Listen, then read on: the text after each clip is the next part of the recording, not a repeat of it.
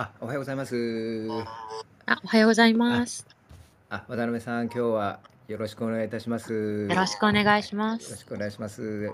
お時間ありがとうございます。こちらこそです。前田と申します。トシと申します。渡辺カンコロンゴさやかです。あはい。りがとうございます。きあの、うちのですね、あの J ストーリーズというあの媒体のあの記者や、それからさゆりさんが先日、いろいろなご活動、セミナーなどをね、取材させていただいて、本当にそうなんですよ。ありがとう。ございました。オえ、フィスも来ていただいて。あ、おはようございまあ、す。ありがとうございおはようございいまます。いや、もうなん。かね、すうん。ごい、あの、渡辺さんに、あ私が最初にお会いしたのは。あれだったんですよ。あの、ウクライ、あ、ごめんなさい、ウクライナじゃなくて。うん。ウィシュマさんという、あの。えはい。ー難民申請をさね、されてる方で、うん。入管に収容されてた方なあ、んですけれども。はい。その方が亡くなっちゃった事件が、入管でね、亡くなっちゃった事件があっうん。たと思うんですけれスリラ。ンカ人のはい。その時にですね、あの、渡辺さんが。ずっとあの書いてらしたノートだったかなちょっとすごい長い文章だったんですけれどもそのん。文章にすごい感銘を受けましてあの難民申請か。だけではないうん。あの、まあ、やり方が難うん。民をねこう日本にとどめとあのとどめることができるというかに難民の方が滞在できる、うん。まあ、手法がその申請す難民申請をしてそれを受け入れられるだけではないといううところにん。非常に感銘を受けまして、うはい、ん。その後ね取材を申し込んだりとかいろいろうん。させていうんただいそうて、そうですか。はい、湯島さんの件がきっかけで、あはいれだったんですね。一。番最初、あうのノートをん。読んでくださってたんですね。あ、そうそうそう、知りの。ました。そっはい、か、そこ。からありがとうございます。ブログの記事ですね。ノートね。すはい。ごいこんな人がいるんだ。ういやすごいこの人に取材ん。したいと思って知り合いのし 記者の人に紹介してって頼んで、ね、すごい丁寧な取材その後していただいて、あの、やってるプログラムの中身とか、キャリアコーディネーターへのこう取材みたいなのもこう重ねてくださって感謝うしてます。ん。そうですか。それはじゃあね、ウィシュマさんがつないでいただいたご縁なのかもしれませんね。ありがとうございます。えー今日、あのーえ、えーこのですね、ルームに入っていただいているのは、えー渡辺カンコロンゴさやかさん、えー NPO 法人ウェル G のですね、え代表の方です。日本における、えー難民の支援ですね、特に就職面から、えー支援されている、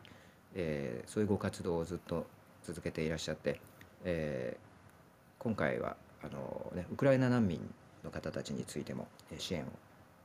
いろいろされている企業の方にもねいろいろとこうセミナーなどされて、えー状況を説明されたりとしている、えーそのようなご活動をされている渡辺さん後ほどあのさゆりさんからですね、えーいろいろとおさゆりさん中心にご質問をあの、はい。ね、させていただきたいと思ってます。またあの視聴者の皆様からもこの、えーチャットルームやですね紙飛行機などでいろいろご質問をいただければこちらでですね代読させていただきますのでよろしくお願いいたします。でぜひあのこの間のですね先日の、えー私たちの媒体でもあの J ストーリーズという媒体でもですね早速取材させていただいて今日ちょうど今日だと思うんですがあの渡辺さんインタビューさせていただいた、えー動画がですね、えー出ると思いますので、そうなんですね。公開されると思いますので、はい、はい。あわかのりました。こちらもありがとうございました。で、はい。もしそうですね、参加者の皆様、あの後でですね、またリンク貼りますので、J ストーリーズのサイトに来ていただいて、ニュースレターなどをあのサインアップしていただくとですね、今日のカンコロンゴさんのあの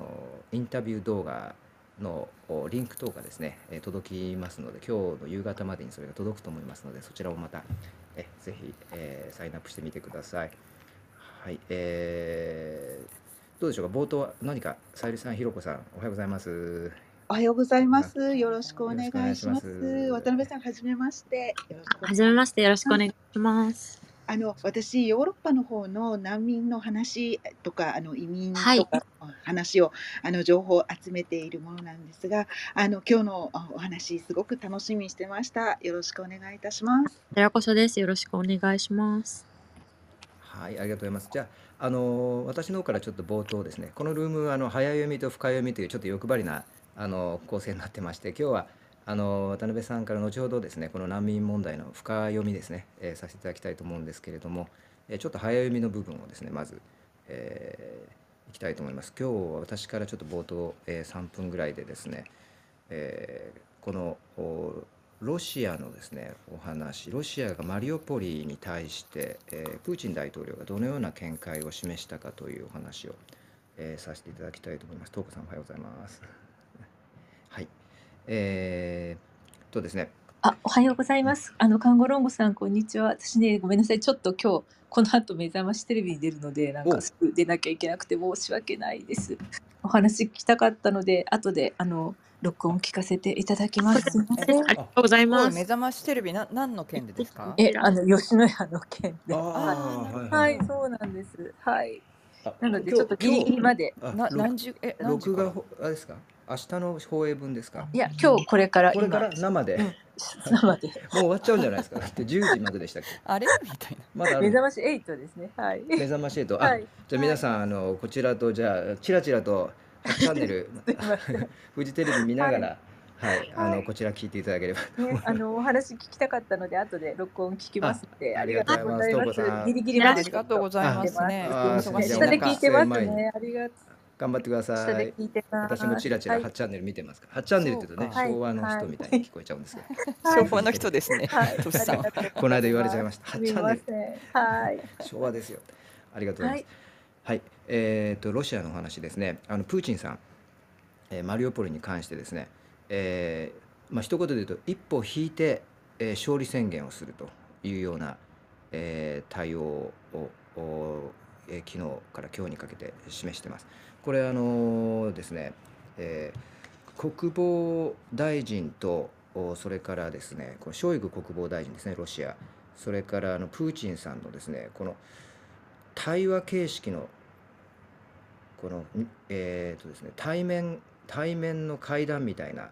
セッティングでですね、えー国営テレビでこの2人の会話を放送しました。ちょっと今この様子をですねシェアしますね。でこれがまあ非常に、まあ、ドラマのようにですね、えー筋書きを綿密に前もって立てたと思われる会話だというふうに、えー見られています。ちょっとお待ちくださいね。これで。よいしょ。今ここにですねニュースウィークの記事をシェアしました。この中に動画があります。でこの動画を見るとですねご覧になるとお分かりになると思うんですがこれいつもの長いテーブルじゃないんですね。この今回はですね、えーこの短いテーブルでですね右側にショイグさんが座って左側に、えープーチンさんが座ってですね、えーこの中で会話をすると、えーこれは国営テレビで、えー木曜日ですね昨日放送されました。でこの中での会話なんですけれども、えーまずそのさんがこれあのロシアのですね、えー政府のサイトにえー掲載されているこのトランスクリプトですね。原稿ですね、えーこれによるとおーショイグさんはですね、えーアゾフスタリこの製鉄工場ですねこのお最後の砦とされているこの今、えー注目されている製鉄工場ですけどもこれに関して、えーそそれそその工場以外はマリオポリ全部掌握できています。プーチンさんに伝えるんですね、えーただここの製鉄工場だけは2000人のウクライナ兵がですねまだまだ潜んでいますと。で、えーこの製鉄工場を掌握するにはあと34日かかります。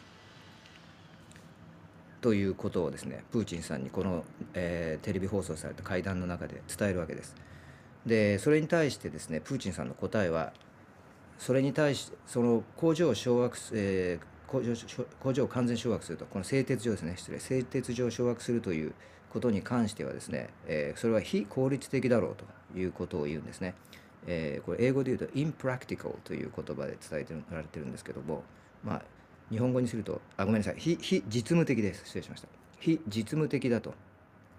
非実務的だということをプーチンさんが述べるんですね。で、えーここはですね考えるべき時だと。で私たちが今考えるべきことというのは私たちロシア兵の命と健康であると。でこのようなですね産業施設の地下墓地というような言葉を使ってるんですけどもこの地下墓地地下にある墓地のようなところに入っていって這いつくばっていく必要はないということをおこのおテレビ放送された会話の中で述べるんですね。えーでまあそういう、まあ、つまりですねそのこの製鉄所をですね、えー攻撃する必要はないということを言うわけなんです。でその代わりあの封鎖するようにと。でもうハエ一匹もですね通さないようになんかねこのハエという言葉をよく使うようですけども、まあ、このプーチンさんが見ると人は多分ハエのような感じになってるんでしょうね。ハエ一匹も通さないように、えーするし,、えーしろというふうに、まあ、国防大臣にこの中で、えー指示するわけですね。でまあ、ただその降伏する人がいればですねその人たちの命は保証するということも付け加えてるんですね。で、まあ、このようなやり取りが行われました。で、えーまあ、これですけども本当にその、えー筋書きがですね、えーあのだいぶ綿密にこの2人のやり取りですね前もって、えーされていたというふうに見られています。それからこの背景なんですけどもやはりその、えー今ロシアのソーシャルメディアテレグラムなどでですねこのロシア兵の犠牲者えーこれが増加しているというニュースやその、えーポストですね投稿が非常に増えていると。でこれに対してですね、まあ、プーチンさん、えーまあ、こういう形でですね、えーまあ、勝利宣言をして、えーしかもロシア兵の犠牲はもうこれ以上増やさないということを国民にアピールしたかったんじゃないかと。それから、えもう一つはですねあの息子たちをやっぱり戦争で失ったあるいは行方不明になっている家族の方々ですねロシアで、えこの方たちがですねこのご家族、えーの皆さんが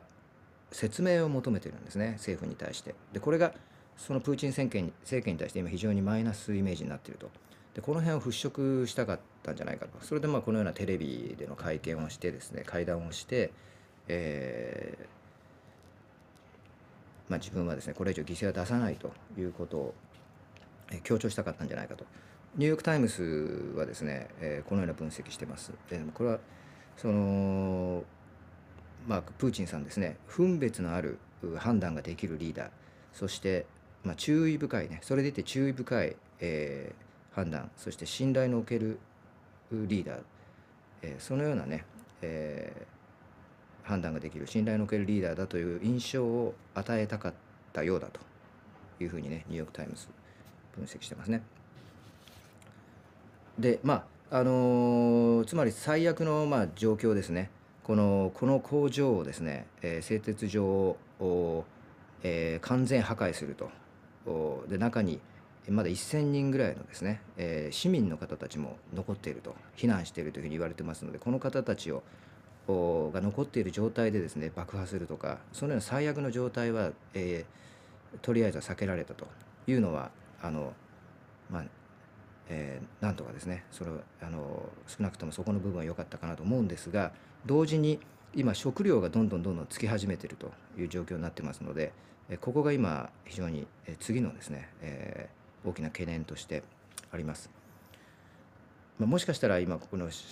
SNS などはですねロシア国内でもかなりロシア兵の被害に対しても伝えられているようですしそれからあのまあ、こちら側といいますかねロシア以外の、まあ、いわゆる西側諸国とかそこのそのロシア以外でもですねこの状況この製鉄所に入っている残っている市民たちの映像ですねこれあの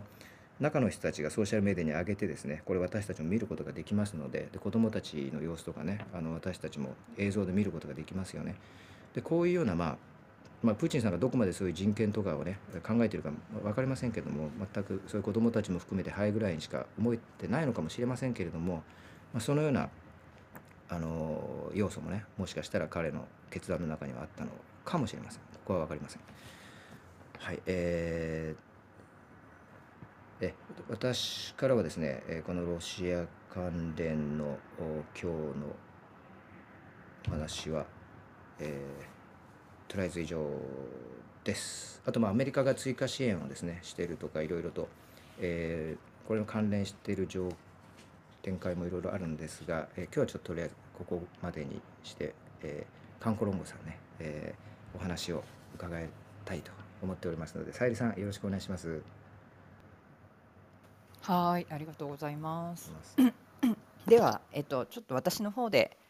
今日は進めさせていただきたいと思います。えー、さやかさんよろしくお願いいたします。はい、よろしくお願いします。はい、あのー先ほどとしさんからも簡単に、えー、さやかさんのバックグラウンドをね教えていただきましたけれども私の方からも、えー一応あのか彼女のこうバックグラウンドというのをお伝えしようかなというふうに思います。でさやかさんはですねあの渡辺カンコロンゴさやかさんとおっしゃいまして、えー浜松出身ですね。静岡静岡文化芸術大学にいらっしゃってたんですけれどもその時にバングラデシュに行かれてるんですよね。うんでその後、えーその後もバングラデシュに行かれて、まあ、バングラデシュの紛争地で NGO の駐在員をされたり国連の 国連開発計画 UNDP のインターンとして平和構築プロジェクトに、えー携われました。そして2016年にウェルジーを設立されました。えっと、それからですねそのバングラデシュの関係なのでしょうか。あのさやかさんのプロフィールを見ていたら英語より得意なのはバングラデシュの先住民族語えで日本に2人しか話せない言語と いう記述があったんですけれどもありがとうございますすごい。ですね。そうなんですよ。あの、全然、あの、なんて言うんでしょう。あの、べ日本に戻ってきてみたら、こう、あまり使えない言語がペラペラになっていました。すごいで今でもお話しされることはあるんですか？そうですね。あの、実は紛争地だったので、そのエリアが、あの、はい今も、あの、なんて平和は戻ってきてはいるとは言えない状態なんですけど、そこから日本に逃れてきてる人たちもいるんですね。で、その人たちが日本に、まあ、関東とか中心に住んでいるので、たまにこう一緒にカレーを食べに行ったりとかするときに、あの、チャクマ語って言うんですけど、チャクマ民族の彼らとお話しするので、それでちょっと保ってる状態です。すごいですね。あ、そうですか。はい。それでですね、えーさやかさんはあのいろんな賞も受賞しておりまして、グローバルコンソーシアム INCO 主催の Women Inter あ Entrepreneurs of the Year Award 2018年女性起業家アワードですね、えーのグランプリを受賞されていましたし、先日の ICC 福岡2022年ソーシャルカタパルカタパルトですかねカタパルト優勝という優勝ということで社会変革推進財団がやってらっしゃる、えー賞も優勝されています。あと飛び立ての第1期生でもいらっしゃいますね、はい。もう本当に素晴らしい、まあ、経歴でもありますけれども、えーまずあのウェル G という団体について、えー伺っていきたいなというふうに思います、えーはい。最初にですねウェル G っていうのは、まあ、どういう団体かということをお聞かせいただけますか？はい、えー、ウェルジーってちょっと聞き慣れない単語だと思うんですけど、ウェルカムとレフュジー、難民っていう言葉をこうつなぎ合わせて作った団体名になっています。NPO 法人です。で、私たちは日本にあの逃れてくる、まあ今はウクライナがやっぱりスポット当たります、スポットライト当たりますけど、あのウクライナに限らずですね、あの世界各地から紛争やテロ、迫害を逃れて日本にやってくる難民の人たちが日本でこう一歩目を踏み出す。で、中長期的な人生の再建が必要になってくるので、そこで民間企業とパートナーシップを組んで、こう企業でもともと持ってた専門性だったり、パッションだったり、経験っていうものを活かして難民の人たちが職を得ていく、活躍していくという筋道をあの作っている、あの挑戦しているそんな団体です。はい、ありがとうございます。え、そもそもなぜウェル G を作ろうと思ったんですか？何かきっかけがあったんでしょうか？ああ、ウェルジーはいろんなこう偶然の組み合わせでもあるんですけど、あの、もともと先ほどおっしゃってくださっていたように、あの、平和構築に私は関心があって、大学時代2年休学して、そのバングラデシュの、まあ、紛争地に行っていました。で、まあ、NGO でも、あの働かせてもらったりとか、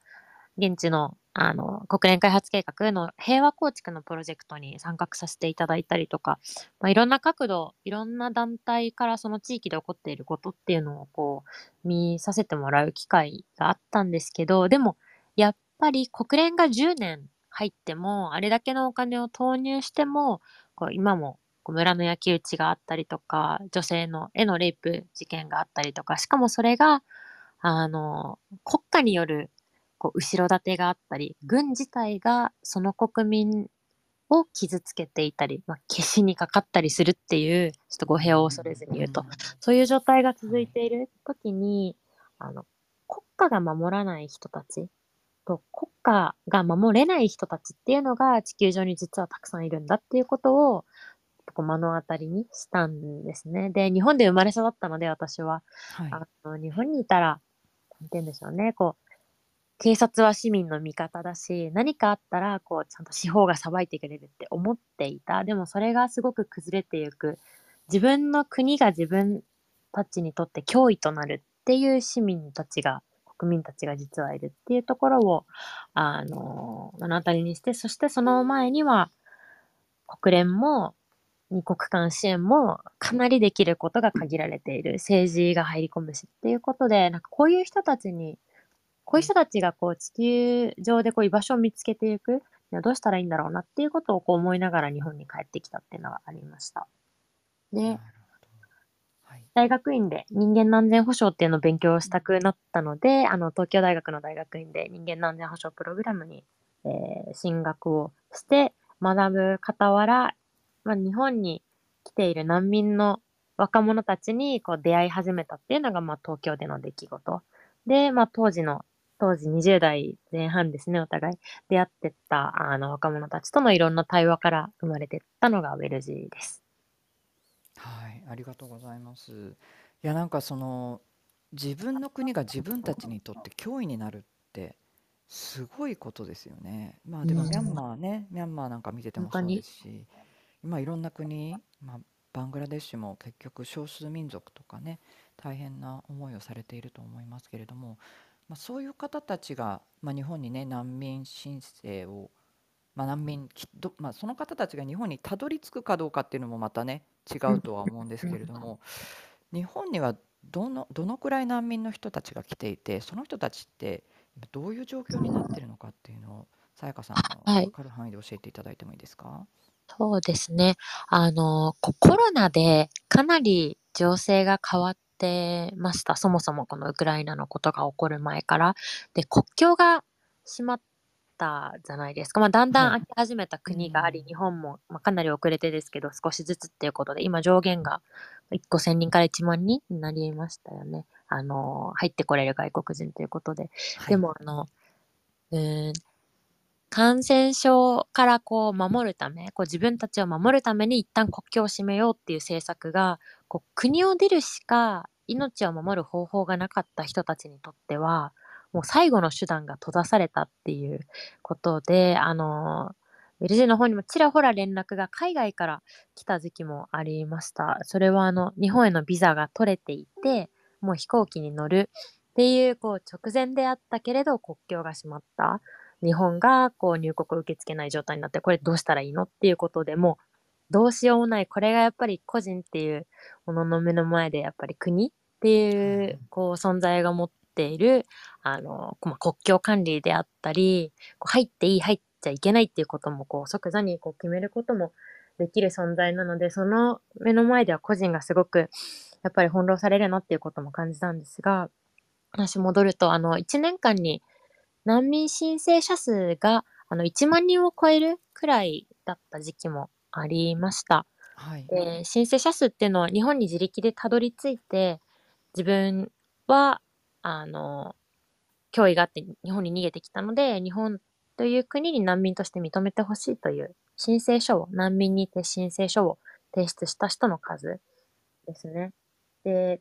提出した後ずっと待ち続けるんですがあの同じ年に認定された数は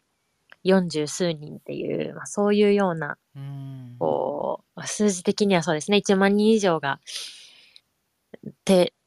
申請書提出した年に認定されているのが、まあ40数人。それが日本の、まあ、受け入れの、まあ、事実ではあるというところですね。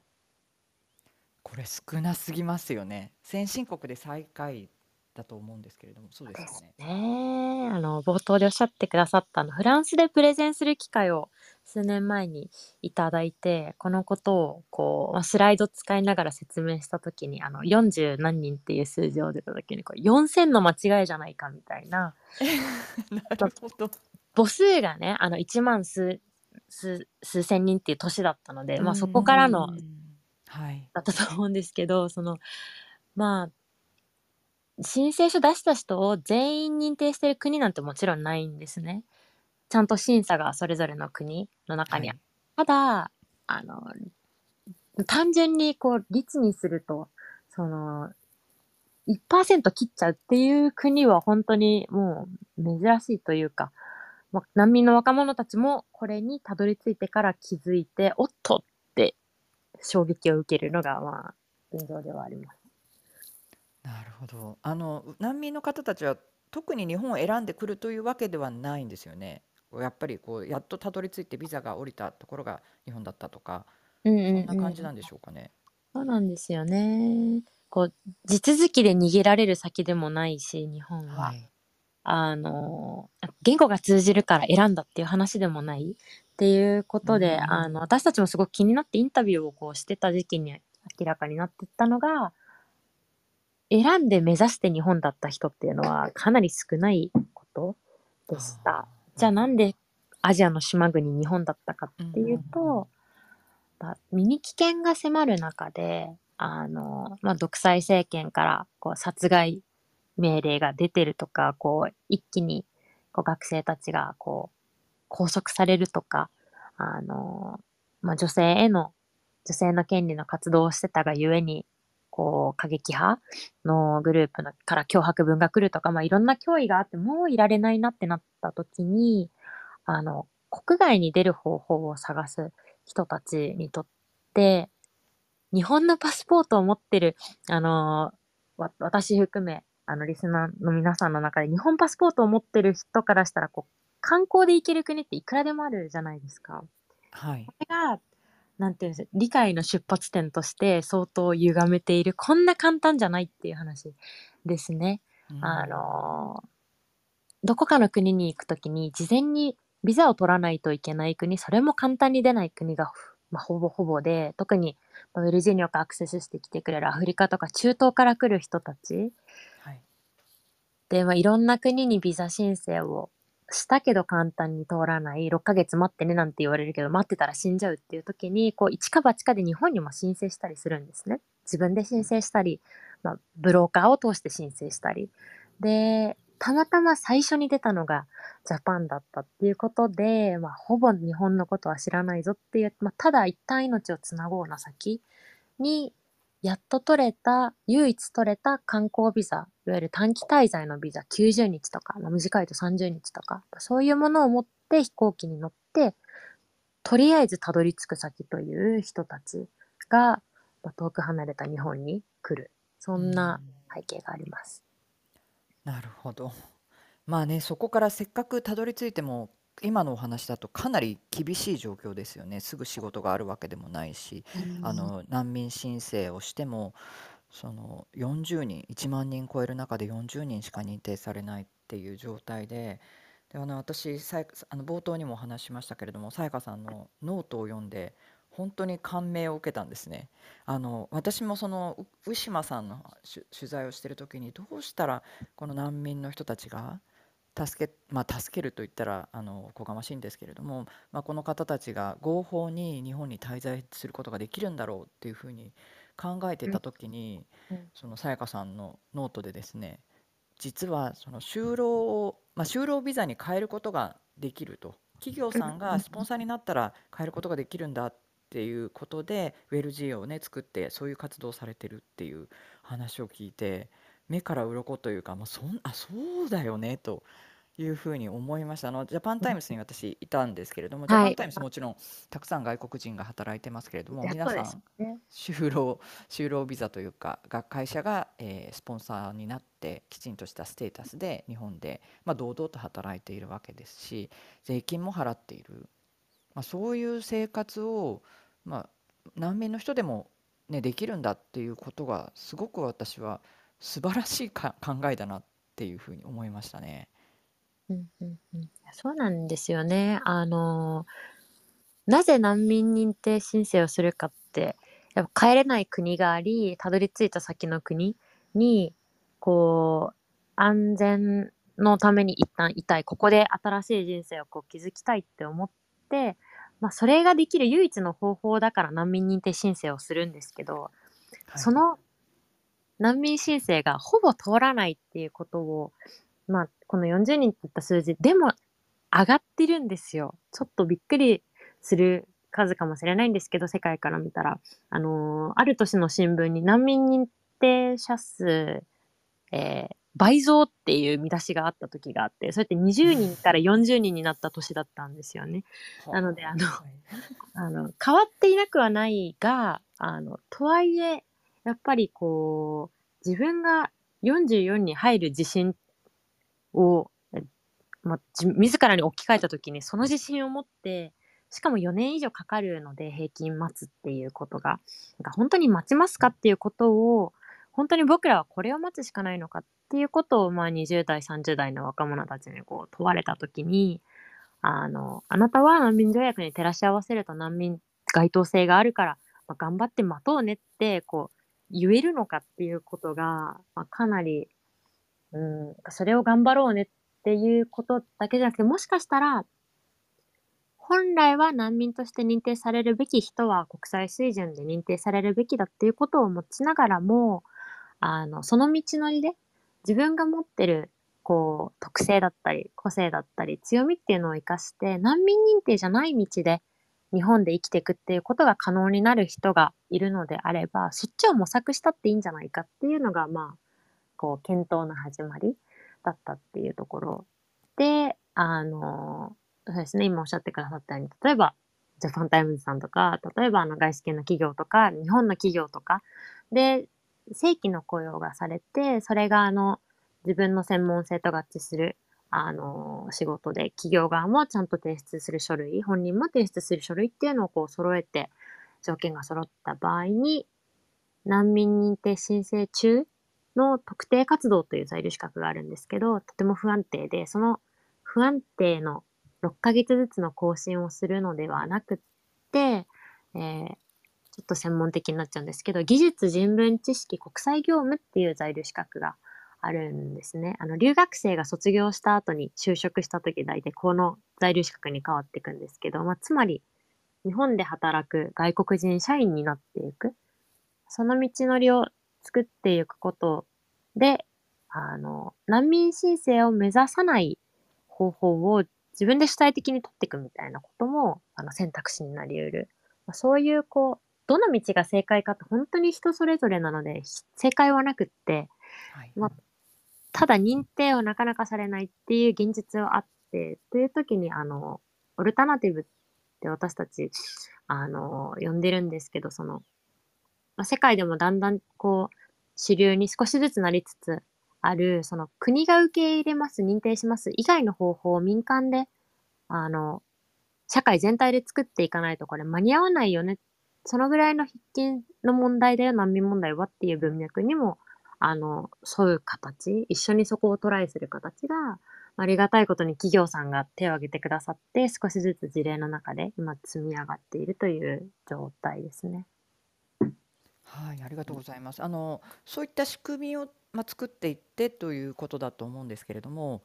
ジョブコーパスという、まあ、そう仕組みで作ってらっしゃるんですよね。もしよろしければ、このジョブコーパスのお話もしていただいてよろしいでしょうか？はい、えー、ジョブコーパスは、あのー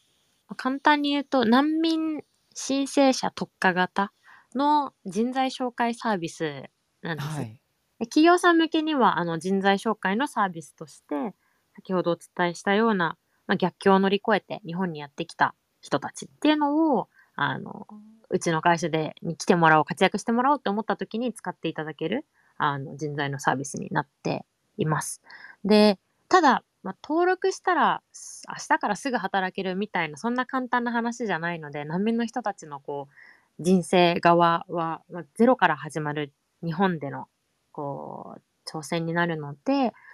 彼らが登録してくれてからは、あのいろんなプログラムを提供しています。まあ、まず、今私が日本語でお伝えしたこの日本で難民申請者になるっていう状態とその後のあり得る未来ってほぼ知らないので、うんあ難民認定申請書提出して、あれ次、この次どうなるんだっけっていうところを知ってるわけじゃもちろんないので、まあ、どういうステータスでこれから日本にいることになって、で、その中には、この待ち続けるプロセスの中には、こう、どんな、まあ、いわゆる、本人たちからしたら恐怖ですよね。例えば就労許可なくなるかもとか、在留資格なくなるかもしれないとか、まあ中には収容される人がいるんだみたいな話とかも、こう、はい知り合いから聞いてちらほら耳にしてるけど、これ一体どういうことっていう話から、まあ、実際どういう道のりがあるんだっていうことをちゃんと理解するような、まあ、キャリア、キャリア教育っていうステージをあの提供したりとか、メンターシップのプログラムがあるんですけど、うん日本人の社会人が難民のこう人たちのメンターになるんですね。で、その社会人メンターが、いわゆる日本人の学生さんが就活するときに、こう、内省の機会を持ったりとか、自分の人生のこう棚卸しをしてったりとか、で、履歴書に書いていくとしたらどんな強み自分持ってるかなとか、やりたい仕事なんだろうっていう、こう、職業、市場調査をしたりする、そういうこととかを一人で日本を何も知らない人がこうやっていくって結構難しいことなので、あのそこに伴走しながら、えー活かせる業種や職種ってなんだろうな、自分にとってっていうようなことの調査を行ったりする。それがこのメンターシップのプログラムですね。これ、はいメンターシップのプログラム、実は誰でも挑戦していただけるので、あの、社会人として日本で働いたことがあるっていうことが、難民の人たちにいろんなアドバイスができたり、こう、親身に寄り添えるこうポイントなので、まあ、そこは必要なんですけど、ぜひぜひこの難民支援の専門家とか弁護士じゃなくても、あの、実は関われる、こう、幅が結構あるのが、こういった難民の人たちのメンターに、日本に住んできた自分だからなれるっていうようなところがあったりしますと。まあ、そういう、あの、期間を経てスキル開発、えー日本語はかなり、なんて言うんでしょう、重要だっていうところが見えてきてはいいます。うんそうですね言語は結構気にされる企業の方多いですよね多いですね。なんか、やっぱり日本で英語だけで働ける職場って、なかなかなくって、で、外資系の企業であっても、その入社の面談日本語だったりする時もあったり、日本に住んでる人っていうのを想定した時に、あの、海外からの転勤組ではないので、日本語能力検定何級ですかっていうところからこう始まったりするので、まあ、日本語がないと就職できなかったっていう事例ばっかりではもちろんないんですけど、その最低限こう、働く部署で社員さんたちとコミュニケーションが取れるっていうところは、中期的に見ても大事だなっていうことで、まあこういう日本語のスキルを日本語学校とこう連携する形で身につけてもらったりとか、まあその中で日本語だけじゃなくて、あの、今、RPA って言って、あの、ロボットオートメーションの、あの、IT が好きだったり、パソコン使うのが好きだったり、そういう人たちが、こうプログラミング技術を身につけたり、まあ、e コマースのクラスもちょっと始まりそうなんですけど、そういった自分の、あの、強みとか、もともと経験はなかったけど挑戦したいっていう人が手に職をこうつけれる一歩目を踏んだりっていうこともこの時期にやったりしてますね。ここは外部の団体さんとも連携させてもらってやっていますと。で、こういう道のりを取ってきて、で、やっとその、今挑戦するぞっていう状態にこうなってきた人たち、スキルだけじゃなくって、やっぱりうん、私たちに想像つかない戦果をくぐり抜けてきてる人たちもいるので、なんかたどり着いてすぐ来月から働こうっていうわけにはいかない時もある。で、自分の中のレディネスみたいなものも必要なので、そういう状態になった人たちから順番にそのジョブコーパスっていう、あの、マッチングの、あの、プログラムの中でキャリアコーディネーターが伴走を開始して、企業さんでの面談だったり、インターンシップが始まっていくっていう、ちょっと長くせ、長く説明長くなっちゃったんですけど、ここが今平均17ヶ月ぐらいかかりながら、紆余曲折しながら、一人一人の人生にこう寄り添いつつ、いざ企業とのこう、お引き合わせに向かっていくプロセスっていうところに向けて動いてます。はい、いや17ヶ月かけて一緒に伴走していくということなんですね。そうですね。いやー大変なプロセスだけれどもね精神的にも結構来たばっかりの人なんてきついですよね。そうですね。今、ウクライナから、こう、続々たどり着いてるはい、方も、あの、まあ緊急避難の中にいたり、移動の時期って、やっぱりその、どうやって命守って、つ新しい国にこう逃げていくかみたいなところが、最も最優先なので、あの、もちろん仕事のこととか考えてる場合ではないっていう状態なんですけど、あの、まいざ逃げてきて、じゃあ生活が始まって、さてどうやって生計を立てていこうかとか、子供も一緒に来てるお母さんたちも今多いので、いざどうや、どういう形で働けるのかなとか、仕送りを国にしないと家族は向こうに残ってるぞってなった時にある程度稼ぐことも必要になったりする時が来るんですね。ただ、まあいろんなトラウマを乗り越えたり心理的なケアっていうのがこう十分とは言えない中でこう自分を保っていったりまだ仕事のことなんて考えないっていう状態の人もいたりまあ本当人によって様々なのではい、おそういう意味でこうなんて言うんでしょう。すごく効率のいいマッチングではなかったり企業さんにとっても本人たちにとってもこう待つっていう時間があったりだとかその特性をこう理解するっていうことだったりは、まあ、必要となるんですけどでもジョブコーパスを使ってくださってる企業さんがいるっていうのは、まあ、ウェルジーも見出してきたようなこう逆境を乗り越えてきたこうパッションを持ってたりとかこう自分が実現したいっていうものをこう諦めずに持ち続けたから、まあ、命をつないできたっていうところがあったりはい、そうですよね。国を追われてもなんか諦そう祖国を諦めても人生は諦めないんだっていうことをすごく強く持ってるようなそんな人たちが会社の一員になったら同僚たちも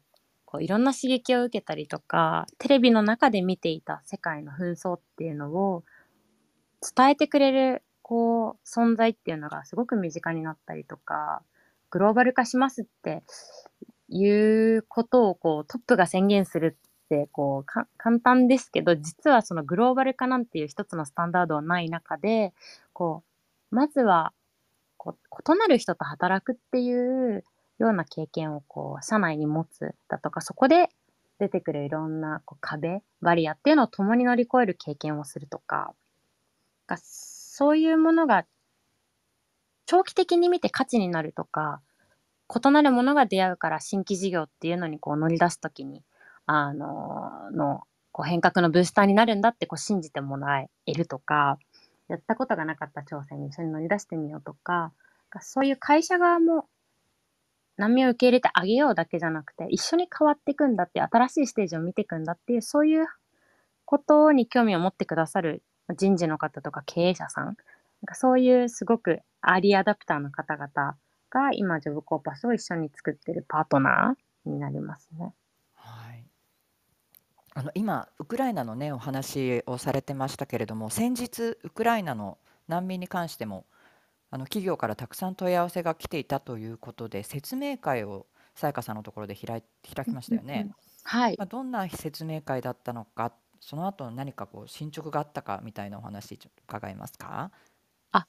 はい、えっ、と、そう、さゆりさん来ていただいた、あの、取材いただいたセミナーなんですけど、ええ4月9日に行いました。で、タイトルは、今こそ知りたい難民採用とは？っていうことで、あの、開催させていただいて、主に採用の事例と変化に、あ、組織に起こる変化ですね。これまでどんなこう、採用があったかとか、じゃあ実際に雇用したいって、実はいろんな企業さんが、あの、ウクライナの情勢をテレビで見て、自分の会社でもこう雇用できないかとか、こう住宅付きで就労の場所をこう提供したくてっていうことを表明されていて、LG にもいろんな問い合わせをいただいている状況です。ただ、ももちろんその、それが初めての難民の人の採用である会社さんが、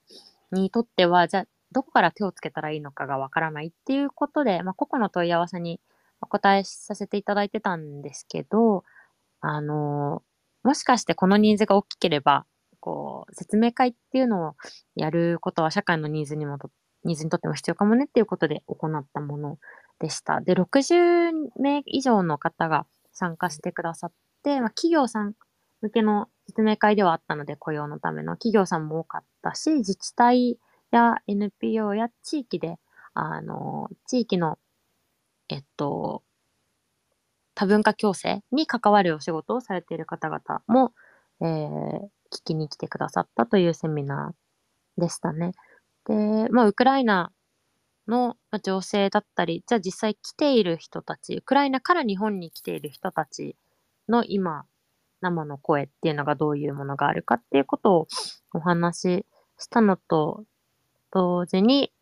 あの、ウクライナだけではなくって、実はもうすでに日本に来ている。で、数年日本でこう待ち続け状態にいる。でも働く意欲は本当はあるんだっていう人たちがいるんだっていうことに触れさせていただいたり、まあそこからはじゃあ実際雇用するときに、あの、これまでどんなケースがあって、どんな始まりで、あの正規の雇用までにどんなプロセスを経たのか、最初はあの社長さんと一緒にランチするっていうようなプロセスを経た人もいたんですね。お互いこうやっぱり雇用する、雇用されるってドキドキすることなので、あの、その、お互いをちゃんと知っていきたいっていうことはあると思うんですね。なので、LG では、あの、人材リストを、あの、会社さん側に見ていただいた、この人のこんなスキルを持ってたり、こんな経験を持つこの人と一回話してみたいなっていうことを、あの、言っていただけたら、こう一緒にご飯食べる場所だったりを設定、設設して、あの、お互いを知る期間っていうのも大事にしていますと。で、まあ、その今働き始めてどうだっていうことであったりとか、あの、実は紹介する前に、まあ、ウェルジー側でどんなこうプログラムをこう提供してたり、本人たち一人一人とどういう信頼関係を築いてるんだっていうこととか、まあ、そういうこうプロセスが、の両面が、企業さん側も難民の人側も、その双方の、あのーまあ、伴走をしていくサービスになっているんですっていうことの、まあ、大事なところだったりとか、入社後の定着サポートですね。なんかあの、入社しました。じゃああと頑張ってっていうわけではないので、うんそれはちょっと厳しいですよね。結構そこなんかねからを伴そ。その後もきちんと伴走されてるってことですか？そうですね。かなかなりそこは重点的にあの定着サポートをしていて、はい。あのーまあそうですね。入社後、社員さん向けのオリエンテーション、難民の方だけじゃなくて、一緒に働く部署の社員さん向けのオリエンテーションだったり、なんでこの会社は今難民人材を雇用するのかっていうことを、こう会社の理念だったり、5年先、うん。10年先の会社どうしたいかっていうビジョンをこう、経営者さんに語ってもらうっていう場と一緒にそういうものを持ったりとか、こう、まあ、そういうところで社長さんが社会に対して自分たちはどういう存在でありたいかっていうこうパーパスについて説明してくださって改めてこの難民雇用っていうこうことを通じて社員さんたちがこう自分たちが働く会社についてよりよく知るっていうようなこう機会にもなっていたりそうやってうん難民が雇用できてよかったねのだけのこうプログラムにしない機会にしない日本の会社もこうやってこう一緒に変わっていくんだっていうことがこう実感できるようなこうフローを作っていきたいっていうところで、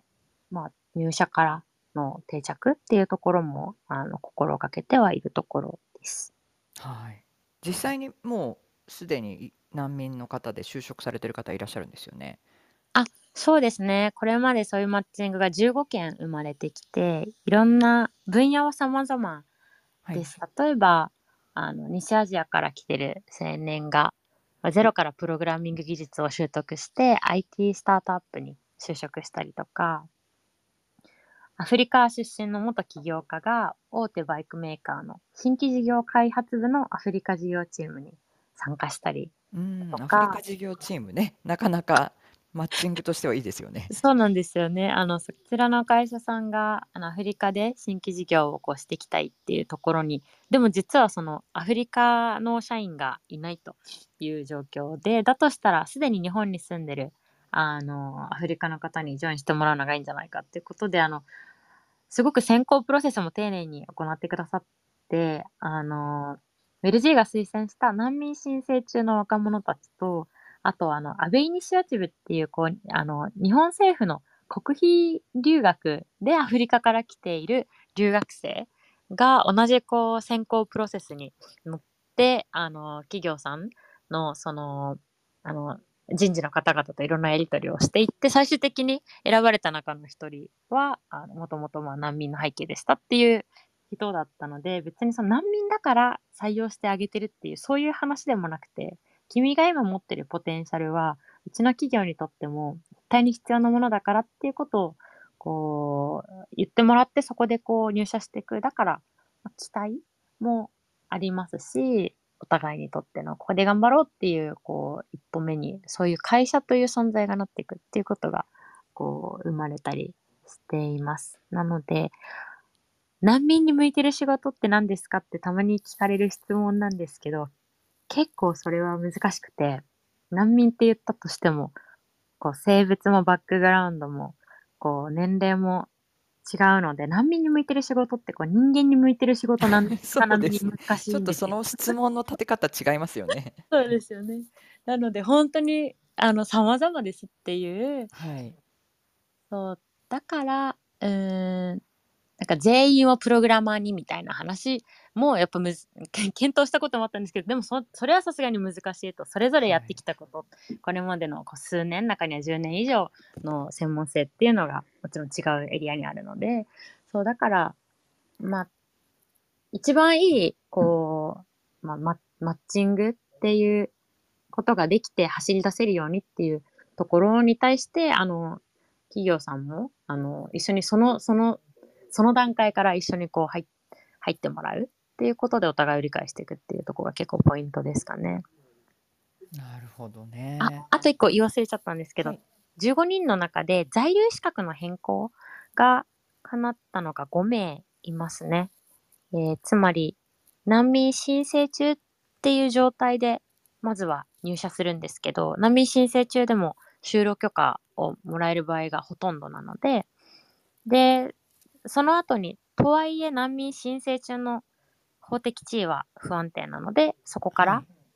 企業がスポンサーになった就労のビザに変えていこうっていうプロセスを挟みます。あ、なるほど。あ、残りの10人はどういうステータスになるんですか、今。は、えっ、と、中には、あの、本当に私たちもびっくり、なんと認定されたっていう人が、こう、一人いたと、いたりとか、えーはいそうなるともう、あの、認定されると定住者という在留資格がもらえるんですね、日本では。はい。で、定住のビザなので、まあ、これはもう変え、就労のビザにあえて変えていく必要はなくなるし、難民だから、こう、得られる、こう、例えば難民パスポートって言われるものがあったりするんですけど、祖国のパスポート使えなくなるので、まあ、そういう、こう、まあ、プラスのオプションもあったりするから、あえて変えていかなきゃ、変えていかなくていいよねっていう人であったり、今、はい書き換えの挑戦中で、その書類を集めていますっていう、こう、ステージにいる人がいたり、あと書き換えの条件の中に、その、なんていうんですかね、いわゆるホワイトカラーの仕事、その専門性を生かした仕事じゃないと、この技術人文知識国際業務っていう在留資格には書き換わらないんですね。はい。なので、そのいわゆる、あの、本当に専門職とか高度人材ってことですよね。そうですね、まあ高度人材もその言葉によって定義がいろいろあったりする。るんですけど、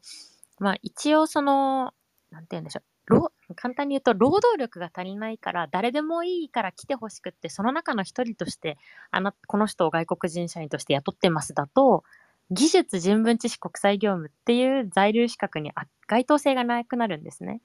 なので会社がこのポジションにこの人がこの専門性を持って働いてくれることっていうのうんを会社側からそのあの雇用の証明書が出せたりする状況っていうのが必要になる。ということで、まあ、いわゆるホワイトカラーの職種になるんですけど、はい。あの、難民申請中の人が、バイトを重ね、例えばバイトを重ねながら、いろんなこう、工場での仕事だったり、建設業で日雇いだったりとか、派遣業でどうにかこう、食いつないでましたよっていう時の仕事内容だと、例えば、その本人の専門性と全く関係なくなるので、先ほどの雇用あの就労のビザには書き換えができなかったりだとか、この辺は会社の中にもいろんなポジションがあると思うし、こう会社の中にもどのぐらいのステージで、あの、どんな部署に配属されるっていうことは様々だと思うので、まさにここは会社さんと一緒に本人の在留資格の安定化ができる働き方っていうのも、あの、ご説明させていただいたりしています。うん、なるほど。ありがとうございます。私ばかり聞いていたので、よかったら、としさん、ひろこさん、何か質問等あれば、はい、ありがとうございます。します。よいしょあ失礼しました。あ渡辺さんありがとうございます。はいありがとうございますいただきました。あの 私の会社もですね実はあの外国人の国籍の方たちもじ何人ぐらいですかね。7、8人うん。今までに雇い入れ、してね。えビザをねスポンサーいろんな国の方をうんさせていただいたんですね。ではい。ただそのそうですね。その中であの難民の方をのビザをスポンサーするというのはあのそういう機会がなかったり全くあのそういうオプションがあるということもうん。あんまり考えたこともなかったので今すごく新鮮な気持ちでお話を伺ってたんですけれどもあのそうですね。あの例えばこれあのた一回ですね私がアメリカ人のエンジニアを雇った時に、はい。えー一つね現実的な問題としてなんか一つ出てきたのがあうん。の学歴を証明するっていうことだったんですよね。はい。えーで特にその人はあのホームスクーリングであの高校に行ってななかった、まあ、ホームスクーリングでやってたと。うんうんうんあとそれからあの、まあ、ちょっと若かったのでですねその10年間5年ぐらいだったかな。なんかその仕事をしたあの実績というのを、まあ、証明するそのはい。業界でですね、なのでその彼の学歴の部分の証明とそれから実績の証明というのがすごく大変だった思い、うんうんうん。病気してるんですけれどもこの辺の方は特に難民の方とかですとあのさらにこの辺の証明というのは難しくなったりするんでしょうか？そうなんですよね。あの、本当に今、こう、その、生の経験をしてくださっていたからの、あのー体験談で、そうなんですよ。学歴の証明とかは、まあ、まさに求め、書面で求められるものなんですね。うんで、中にはそれがすごく難しい人もいるというのは、持ってきてないっていう場合に、あの、祖国の、例えば国立の大学に行ってたから、祖国の、あの、祖国に問い合わせるか、日本にある大使館に問い合わせなきゃいけない。ね。けど、うん。大使館って一番自分が近寄れない場所っていう人もいるじゃないですか。でまあ、多くの人が、それでも何かの役に立つからって、こう、ペーパー持ってきてる場合も多いんですけど、あの、本当人によっては取りに行けないっていうことがあったりもしますと。ですね。うん。で、えっと、あとそのホームスクーリングの例とかで、はい今の情勢に、今の情勢にというか、今の時代になかなか合ってなかったりするんですよ。ホームスクーリングの人がいることとか、大学を卒業せずに、うん。こう、働いてる人がいることとか、だんだんそういう柔軟、柔軟なそう働き方。いう時代ですからね。でもそこにそう対応してない感じがしますよね。そのそうなんですよ法ね。務局法務省が、うん。だからこれは多分、これ今の働き方うん。と、あのー難民に限らずだと思うんですけど外国の人たちだって企業に所属しないで働き始める人たちが出てくるよねとかフリーランス、今難民の人がフリーランスで頑張りたいって言ってもこのビザ取れなかったりとか、あのどこかの企業に専属じゃない形で働こうと思ったらもう取れなくなっちゃったりする。うん。ので、あの私たちも正社員が素晴らしいとか大企業が素晴らしいとか、そういう定義でいるわけスタンスでいるわけでは全くないものの正社員大企業の方がビザが取りやすいみたいなことが発生したりはする、なので、まあ、今はほ既存の法律の中でっていうことであの取ってきやすい、うん。あの場所からチャレンジはしてるんですけどうん。徐々にそれがもう少しいろんな分野だったりいろんな働き方っていうところにこう応用されてくるといいなっていうのは本当に思いますね。そうですよね。なるほど。で、なので、まあ、企業の立場からするとですね、スキルを持っていらっしゃって、で、その特定の国のエキスパート、そこの国の出身でいらっしゃって、で、かつ企業としていい、その、社会貢献ができれば、ESG とかね、そういう意味でも、そう貢献ができるということであれば、あの、すごくいいこうマッチメイキング、あの、雇用の機会だと思うんですよね。でその例えば今こちらのジョブコーパスさんで登録されているようなあの難民の方で仕事を求めてらっしゃる方の国籍ち出身地うんっていうのはうんうんあ具体的にはどのあたりなんでしょうか？はい。えっ、と、アフリカが多いですね。うんこれは WellG に登録して来てくれる人たち、そもそもアフリカや中東が多いっていうところもあったりするんですけど、うんえっと、ナイジェリア、コンゴ民主共和国、うん。カメルーン、あと、アンゴラのうん。こういったアフリカの国だったりとか、あとシリア、アフガニスタン、うんまあ、テレビでなかなかホットな国の場合もある。うん。し、全く聞いたことないやっていうところで思う方もあアフリカの国々がいらっしゃるかもしれないんですけど、で、アジアの国もありますね。パキスタンだったりからあのと来て登録してくれてる人もいますね。なるほどエチオピアとかもありうます。んなるほどまあアフリカやなるほどそのような、まあ、パキスタンえ中東シリアそのあたりでもしまあビジネスを展開されていらっしゃる企業がうんうんうんあれば、あまああれですね、えー非常にまあ現実的なオプションとして、えー人材雇用を考えられるというそうですね。はい、もしその海外展開を考えられてるとしたらもしかしたらその人材が新しいチャンネルを開拓していく存在になるかもしれないし、直接その国っていうわけじゃなくても例えばその、まあ、日本から見てるだけじゃなくってもうそのアフリカのどこかの国にいた人うん、がまたそのちょっと近い国国にこう、まあ、出ていってあこのビザに切り替わると海外出張も実は行けたりするので、うん。難民の人って自国に帰ることは一番できないことなんですけどうん。隣国に行ったりはできるんですね。うん。なのでそういう意味での出張もできたりだとか、まあ、言語英語フランス語を使う人たちが多いので、うん。まあ、そういう部分でのこうリサーチだったりとかこうマーケティングみたいなところもあの活躍できる人材がいたりうん。すると思います。うん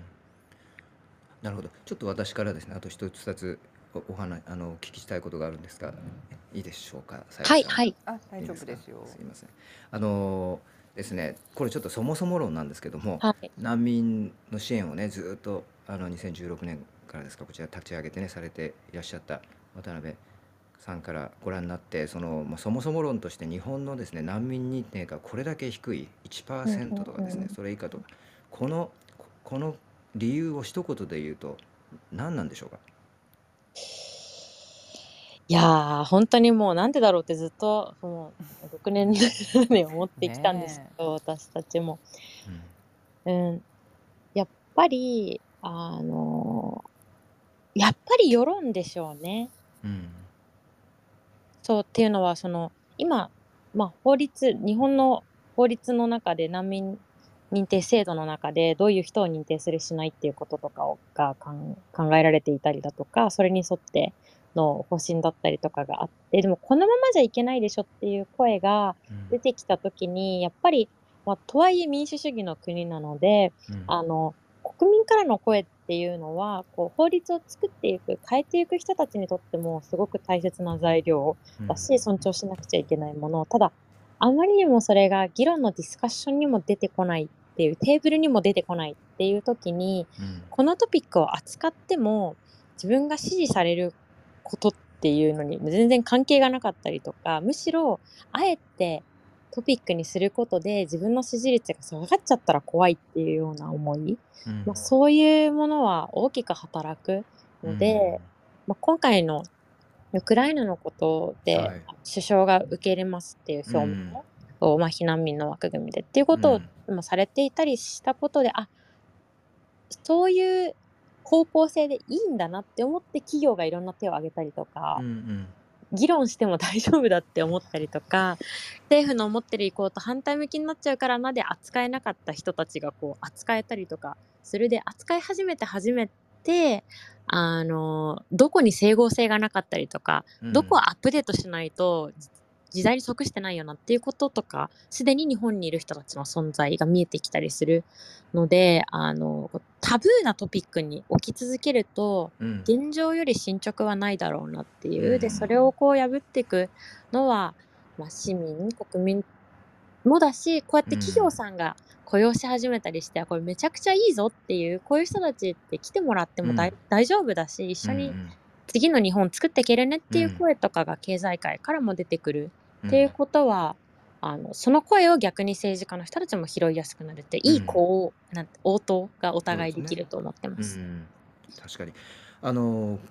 このですね今回のウクライナ難民、えーををの関連でですねこの日本の国内の議論ですねこの難民避難民というこの言葉遣いに関して、うんうんうん。えーこれは非常にこう日本の国内的な僕議論でですねあのまああのまあ、どうなんでしょうかね、このレフ例えば、まあ、英語でレフレフュジーというのとイバキュイーとありますけれども、これはうん。イバキュイーなのかレフュジーなのかというの議論っていうのは、あんまりその海外ではね、見たことがないんですけど、日本の国内のね、あの NHK などでもこうしっかりこれ政府のこういうある程度こう指導とか圧力とかが入っていると思うんですけど、しっかりと難民と避難民の違いみたいなのをこうあの説明してますよね。うんね、これこれどう思われますか？この難民と避難民をこう分けて議論するという、まあ、今回そしてまた日本のメディアが避難民という言葉をですねうん。こう使いたがるあるいは使わせられているとこう、うん。うんこの状況、まあ、こちら、まあ、ちょっとその私は違和感があるんでわざとこの表題には今日ウクライナ難民と書かせていただいたんですけど、うんうんうん。どうどう感じられてますか？ね。まあ、実際こうやってすでに逃げてきてる人たちがいてそこに対してオールジャパンでどうしようとかを考えてる時にここの議論はあんまり意味がないとうん。あの大枠では思います。なのでこここで線を引いていても現場であの来てる人たちだったりこう困りごとニーズっていうのに対応するときにあなたはどっちの枠ですかっていうことをやってないのでもちろん自治体の窓口もだし、こういう企業さんとか個人もだし。でただやっぱり呼び方にこう線引きが生まれるっていうのは難民条約がある限りうん。こう消えないことなんですよね。難民条約って誰が難民かを定めている条約でこれがなかったら認定っていうこともできないのでそれが存在してしまっている限り誰が定義に当てはまるかっていうことが法的なディスカッションではやっぱりどうしても出てくる。うんうん。ただあの今準難民っていうのを作ろうみたいなああそうですね。動きもあって。はいはいはい。準難民って準難民ってうん。もうなんかあのまたややこしい感じがしますけど、これどうどうなんでしょう？現実的不思議なうん。いやこの準難民は難民避難民の議論よりもちょっとさらにこうん。う不思議な位置づけうんうんうん。になっていると、その、まあ、難民条約っていう話を今しましたけど難民条約は70年前に作られてるものなんで現状に即してないねっていうのはもう世界中で理解されてることうんですね。なので現状に即して今必要な人をこう保護できるように UNHCR 難民高等弁務官事務所がガイあのガイドラインを出してるんですね。はいで例えば難民条約にはこう書かれてるけどこういうふうに解釈をしていこうっていうこととかうん。ここで言われてる個別具体っていうことはこういう場合には集団であっても認定していこうっていう法的拘束力は、まあ、いわゆるないんですけどはい。こういうものに沿っていこうっていう世界がこう世界の各国がその参考にできるものっていうのを出し続けてくださっていると。うん。で多くの国はそれを見ながらあの自分の国がどういう人を難民認定していくかっていうことをやってるんですが日本はさっきの質問にもちょっと関連するなぜこんなに厳しいのかっていうのは、難民条約をものすごい真剣に丁寧にうん。あの厳格に守るっていうことうん。が一個の理由。でもあります。あのやっぱりあ時代の動きがあっても難民条約に基づくとってなった時にこの今まさに例えばウクライナから来てる人たち、うん。っていうのはあの認定できないっていうーこう前提の政府なりの前提のもとでもそれじゃあかわいそうだから準難民を作ろうっていううん。ことなんですけど、まあ専門家の中でもいろんな意見があるんですけどうん準難民を本当は作らなくても国際水準に日本の難民認定制度を合わせていくことができたら、難民っていう定義の中でちゃんと保護できる人たちですよね、今、はい。うんうん。その人道法違反の中から出てきている人たちは難民認定しようっていうことうん書いてあるので、はい。なので、あえて線引きを細かく細かくして、保護する人しない人を、その時の政治的な意意図で分けていくっていうことを、こう、するのが本当にいいのか、このウクライナ難民に乗じて、新たな線引きをしちゃってないかいっていうのは、こう、投げかけの中では、あの、大きいなと思いますね。うんこれ70万何年前の条70年前の条はい約というの、難民支援条約ですか？こちらなうんうん。難民難民条約。難民条約ですね失礼しました難民条約というのをこう堅くなにこう厳しく解釈しようとする日本というのはやっぱりその背景にはな難民の認定をあんまりこう、まあ、これを厳しく守ることによってそこを緩めたくないと認定を緩めたくないというこういう意思みたいなのもあるんでしょうかね。そうですね。本当はなんか緩める緩めないではなくて、あの、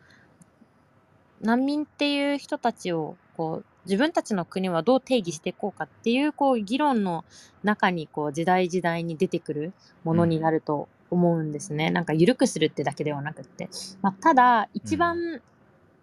狭いのがこうな難民条約が作られた時のその条文だとしたらそれを元にしておけば人数的には多分少なくなる。うんっていうことで、あの、これも認めたら、こちらも認めなきゃいけなくなるんじゃないかみたいなことが、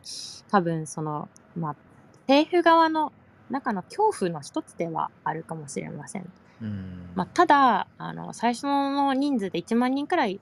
来る年もあってって言ったものの、その同じ年にじゃあドイツには、じゃあアメリカには何人来てたかっていうと、その、数十万人だった年もあったりとか、うそのぐらいの時にもうこれじゃあこう受け入れる側も限界だからいろんな方法を作ろうっていうようなディスカッションがだから生まれてきたっていう背景もあったりする。でも日本ってとはいえその、まあ、1万人だったりとか今ウクライナから来てるまあ今時点で600人だったりとかその観光客で来てる人数と比べたら本当にわずかな数だったりするので、まあ、こういう人たちがこう住民になっていくっていうことをこう前提にした時にどんな方法があるだろうっていうこう考え方ができるようになるとなるべく入れないためにどこの条文を変えないっていうことよりは、あのまあ、戦火から逃れてきた人たちが日本で生活を踏み出せるためにどこを私たちは今変化していくといいだろうっていうこう議論のスタート地点が持てるのかなと思っうんうんたりします。うんうんうんなるほど。東郷さんお帰りなさい。フジテレビ出演ご苦労様でした。今お疲れ様でしたありがとうございますありがとうございましたちょっと見れなかったけど、ね、み見いられた方もいらっしゃると思ないうこちらねしっかりちょっ話していただいが悪いかもしれません。て貴重な情報本当にありがとうございます。こちらこそです。ありがとうございます。ひろこさんはうん何かありますか、質問等。ありがとうございます。あのすごいえっ、と貴重な情報をいっぱいいただけて嬉しかったです。あのヨーロッパとあのヨーロッパの難民受け入れ状況をずっと見ていたので、あの日本との対あの違いっていうのがすごく鮮明によくわかりました。あのえっ、とやっぱりヨーロッパはあの近くであの受け入れるということで、こうなるだけ多い人数をうんコロナ以前までは受け入れるということで、で日本の今日のお話だとやはり個々の方々を見てどうやったら定着できるかっていうなんかあの日本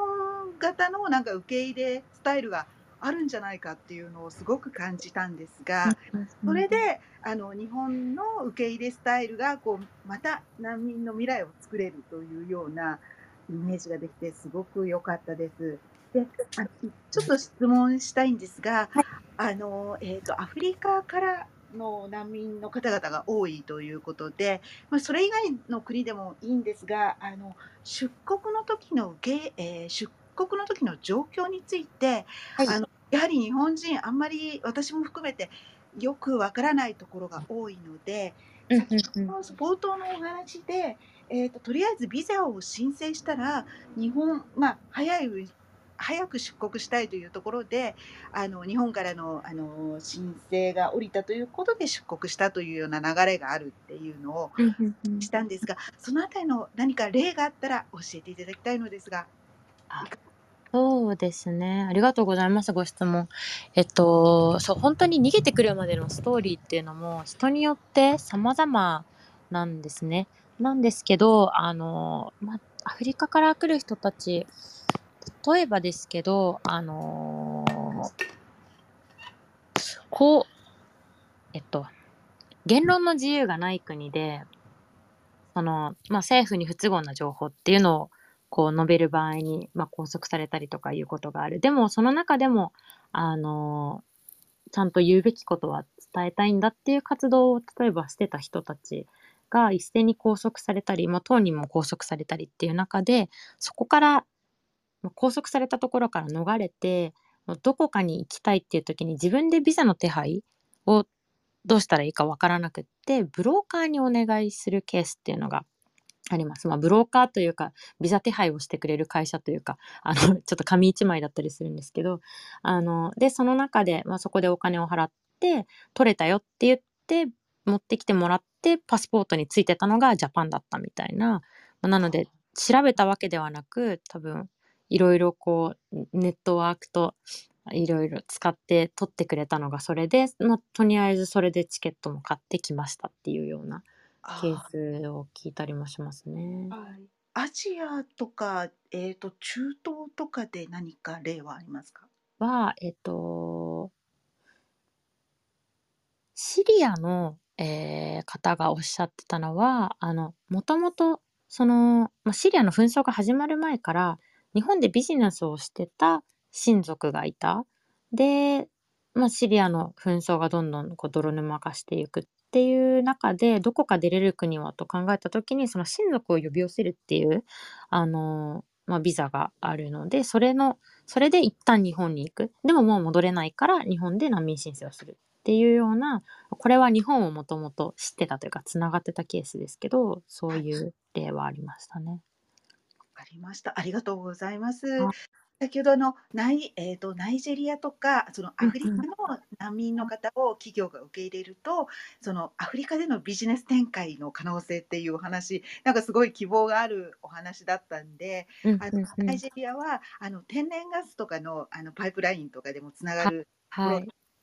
ぜひそういったところ日本の企業注目されていただいたらいいなっていうふうにちょっと夢を描いてしまいました。ありがとうございます。はい、本当ですよね。新規ビジネスを新しく日本の会社が始めましたっていう前線に立ってるのが、実は、まあその迫害の背景逃れてきた難民の若者だよっていうことになったら、なんか日本っていう企業も、その、まあ ODA とか海外での難民支援だけじゃなくって、そういう人と一緒にこう未来を作るんだっていうのをいよいよ始めて、始めることができたなっていうステージになるなと思ったので、まさにですね、おっしゃってくださったところ、私たちも作っていけたらなと思います。ありがとうございます。なんかあの個々の人が頑張ってるっていうストーリーってすっごい大事だと思って、これあのヨーロッパに対してもこうなんか存在感を見せられるポイントかなっていうふうに思えうるこ。はい、大事にしていきたいと思います。ありがとうございまあ、した。あありがとうございます。ありがとうございます。コメントも今たくさんいただいてましてねですね。もしよかったらちょいいですか？っとご紹介いくつか？ご紹お願いし介しますねます。はい、シンガポール在住の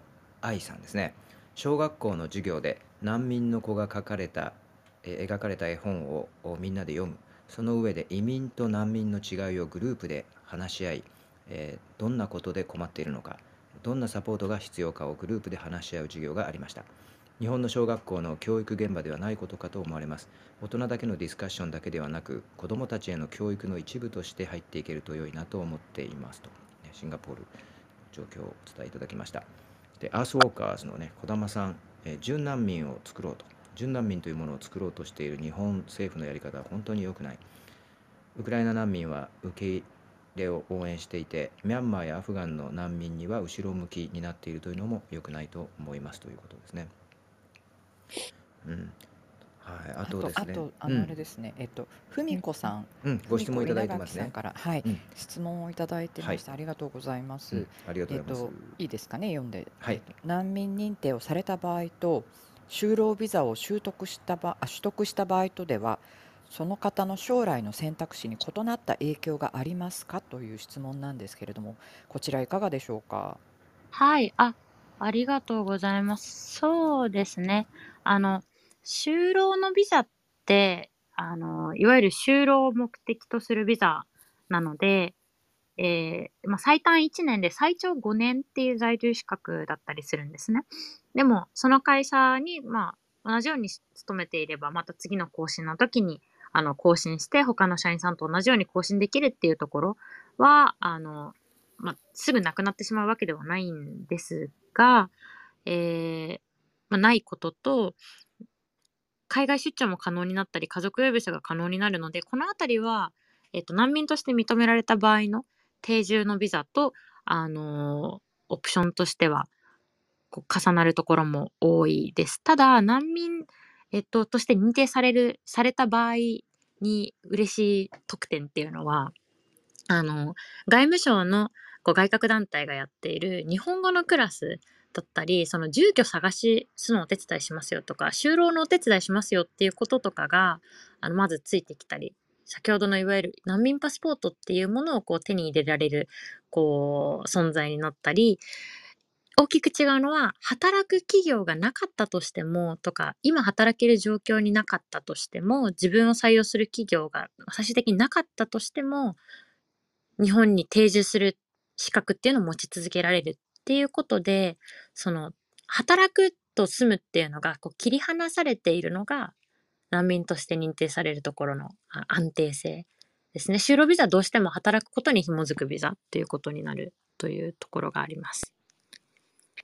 あ白川です。あの今日はごめんなさいね。あの全部聞けなくて、あの今のことに関してちょっと質問をしてもはいいいですか？はいあの例えばまあ難民認定されて、でさらに働くことになりますよね。そうするとそこの企業がその人に対しての就労ビザの手続きをしなくてもいいということですかね？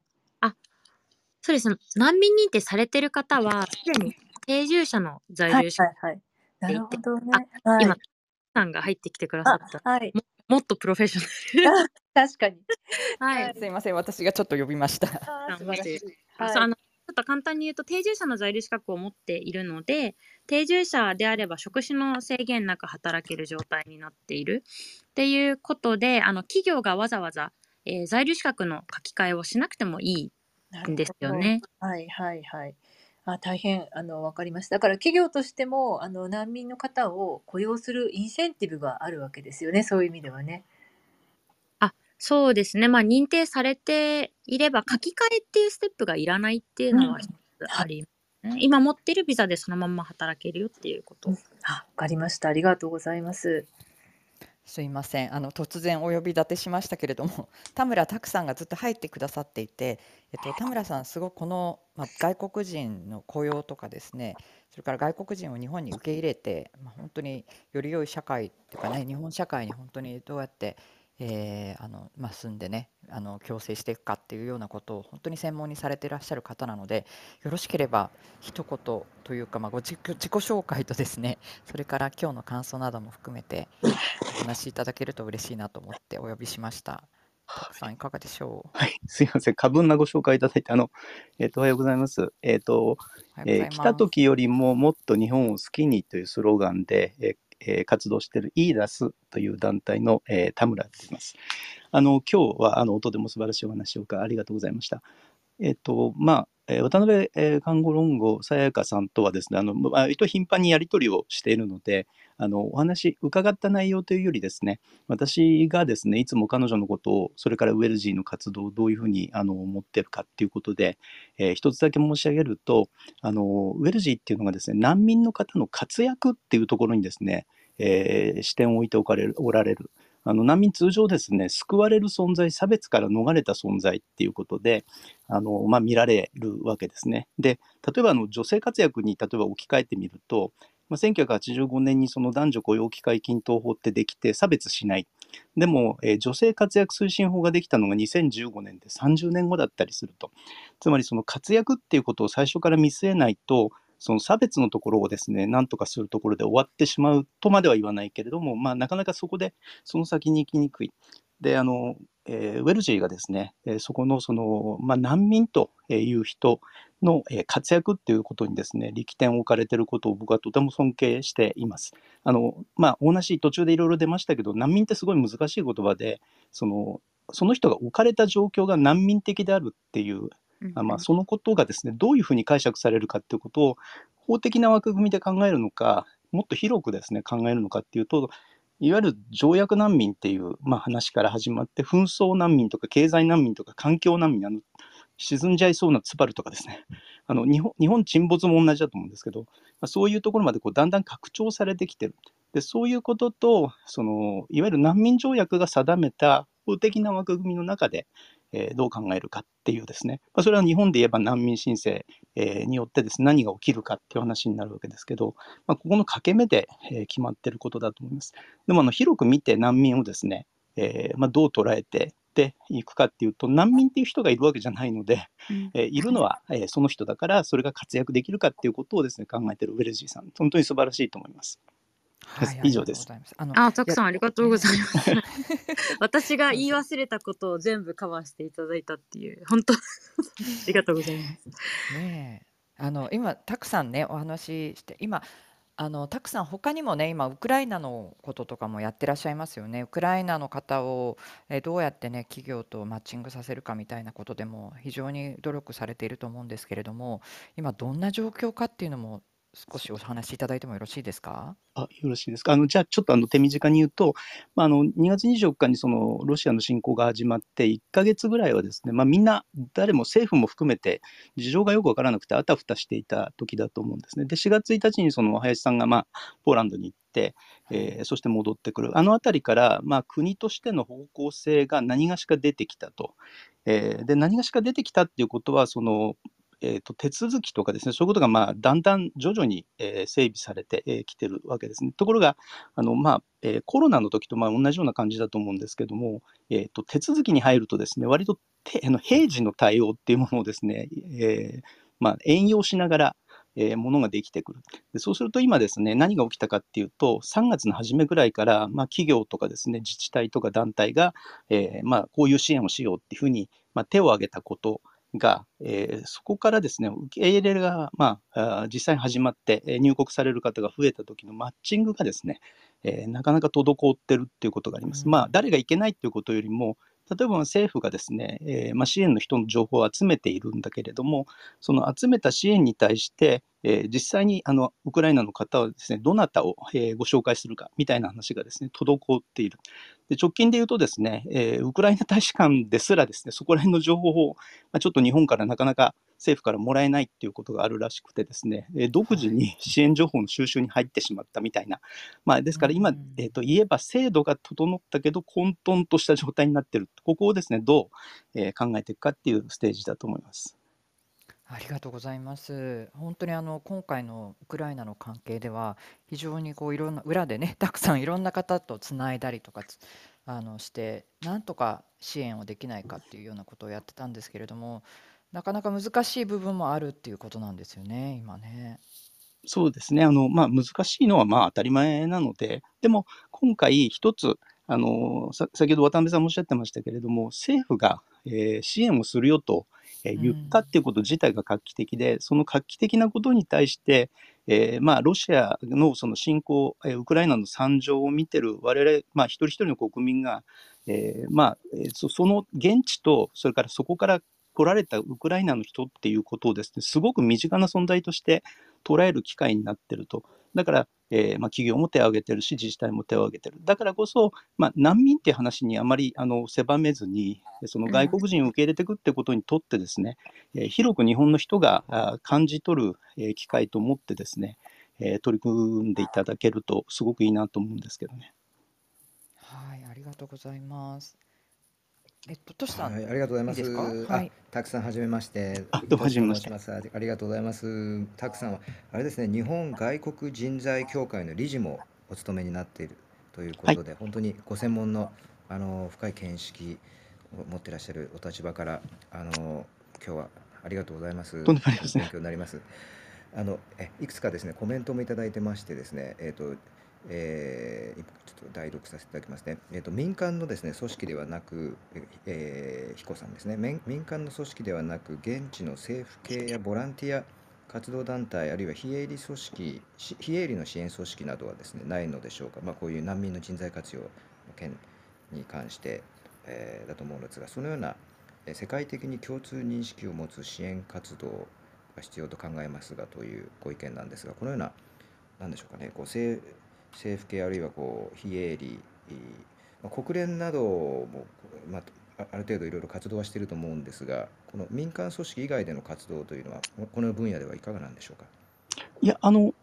まあ、端的に言うと、その UNHCR みたいなものがあの、はい、一番あると思いますし、そのえっと、枠組みをですね、えっと、そ総じて、えっと、こう、なんていうか、まあ、よくしていこうということで作られている枠組みっていうのは、あのもちろんあのあるわけです。で、えっと、ただ、まあ、難しいのは、結局来る人は難民の状態で来るっていうことはあっても、あるいはウクライナからの避難民の方だと、まあ、定義がどうかってことを置いて、えー、で見えた方はただ一人のあの人間なんで、なんとかさんっていう名前のいる人なんで、まあ、その方たちのご事情に合わせて、はいまあ、異国の地で、えーまあ、定着するっていうことは優れてかなりあの個人的な問題になってくるんだと思うんですね。うん、でですからあの一般論としてこの枠組みを作るっていうことは必要なんだけど、えっと、それはある程度柔軟性を持って一人一人の、えー、ニーズに応えていこうとすると、まあ、言ってみれば今一番必要なのは、えー、ウクライナからの避難民の方に対する伴走者であって、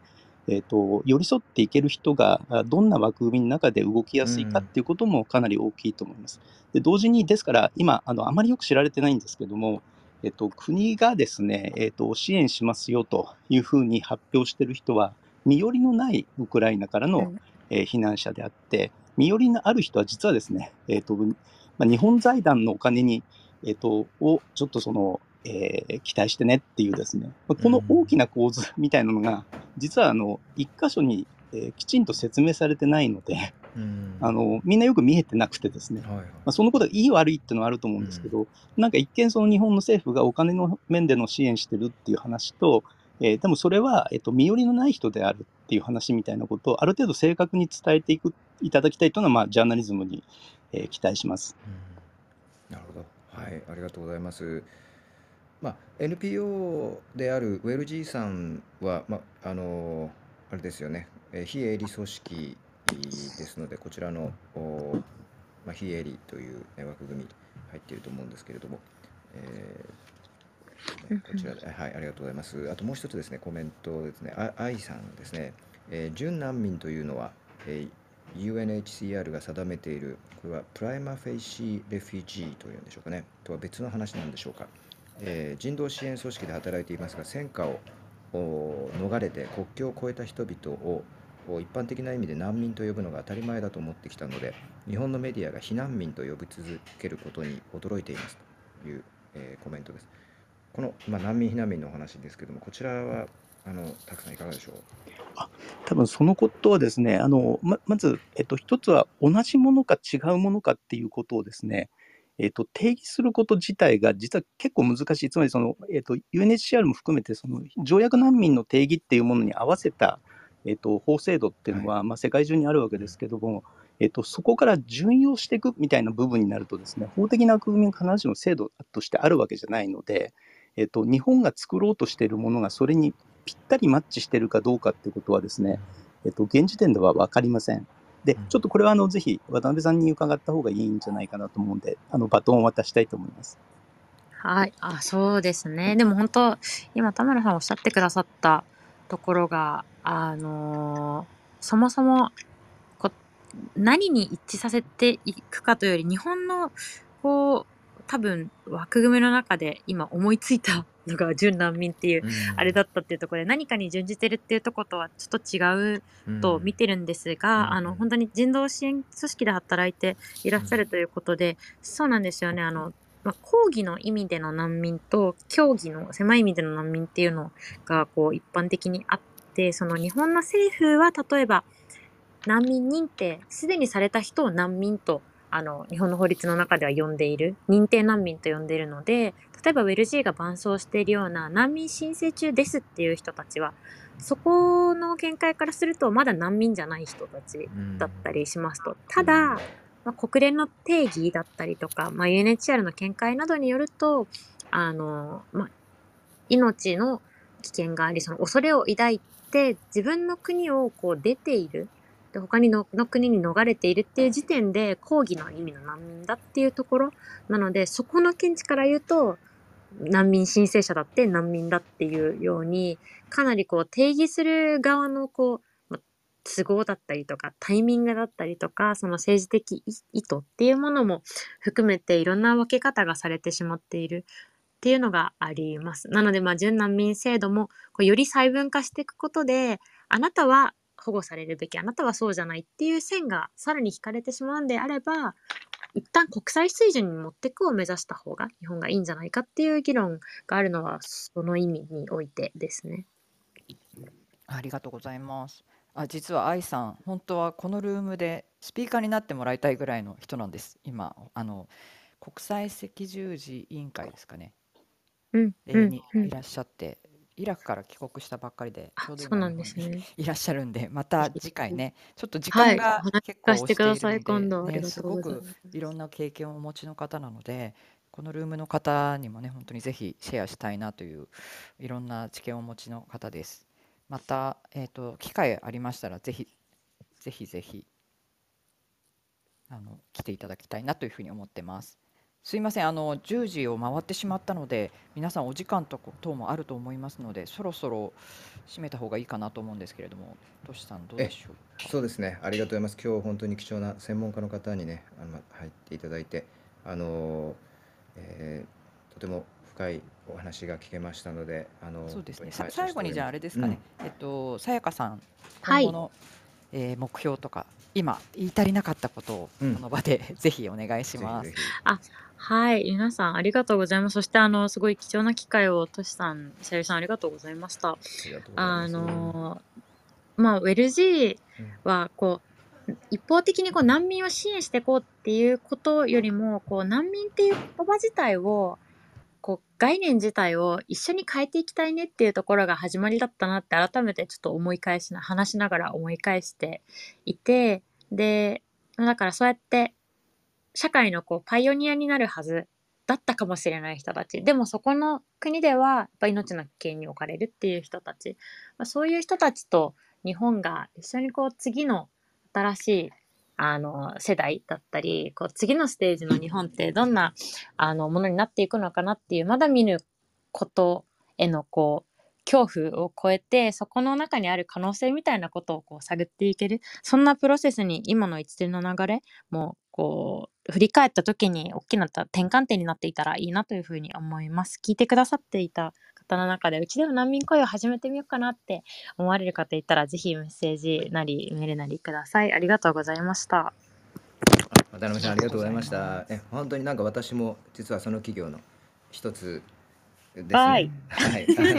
とても興味を持ちそうました。そうそうう。ん。あとメンターねあの、うん。企業としての単位じゃなくても私できるんじゃないっていう人もいると思うんですよね。難民の若者たちのメンターにぜひなっていただけたら嬉しいです、ですね。ありがとうございます。で、今もう一度ですね、あの先日あの取材させていただいた記事をシェアさせていただきました。で、はいこちらね、あの、えー、先えー渡辺カンコロンゴさんの、おえー NPO 団体、えーウェルジーさんがですね行われている活動に対しての日本語の記事ですね、まあ、日本語と英語で両方でなってますのであのもし英語ですねでねシェアしあのさしていただけ私とエミる方がいたらさんというエミはい高畑さんが一緒に取材してくれてうん原稿を書いてくれました。ありがとうございますありがとうございます。で、こちらまた、えー今日動画のインタビューの方もですね、えー、カンコロンゴさんの動画インタビューの方も今日また今日、えー掲載される予定ですので、もしね皆様あの参加者の方よろしければこのニュースレターという下の方にありますので、ここにメールアドレスを入れていただくと、あのそのような最新の記事を1週間に1回金曜日にお届けしておりますので、えーぜひこちらもチェックしてみてください。いろいろあのこういうね難民問題もそうですしあといろいろなですね、えーまあ、日本初の科学技術とかですねソリューションとかあのいろいろな、話題をこちらで、え日本国内のみならず英語で海外の方に伝えてますのでぜひこちらもあのご覧になっていただければと思います。はい、ありがとうございます。では、えー今日の長い時間本当にお付き合いいただきまして皆さんありがとうございました。はい、たくあさんりがとうございましもうねた。今日はありがとうございました。皆さやかさん、たくさんありがとうございました。はい。ありがとうございましたあ。りありがとうございますありがとうございました。たくさんもお忙しい中お、話ししてくださいね。はい。そうですね。ぜひぜひこの場でまたね、えそういっそうですねた外国はい人ありがとうございねます外国人材協会のご活動とかぜひあのね興味あ。りますのでぜひおたお話しください次回はい改めましてはい月曜日はじゃああの8時半にですねえっ、とリフィニティブの、えー、笠井さんという金融の専門家にお入りいただきますので、えー月曜日はですね、えーまあ金融円安えーそして日本経済世界経済それからえこれからどうなるのかというようなお話をですね、えー伺ってみたいと思っておりますので、はい、えーね、また8時半に月曜日週明けお会いできればと思います。皆さんでは良い週末をお過ごしください。ありがとうございましあた。ありがとうございました。え失礼いたします。末をお願いし失礼します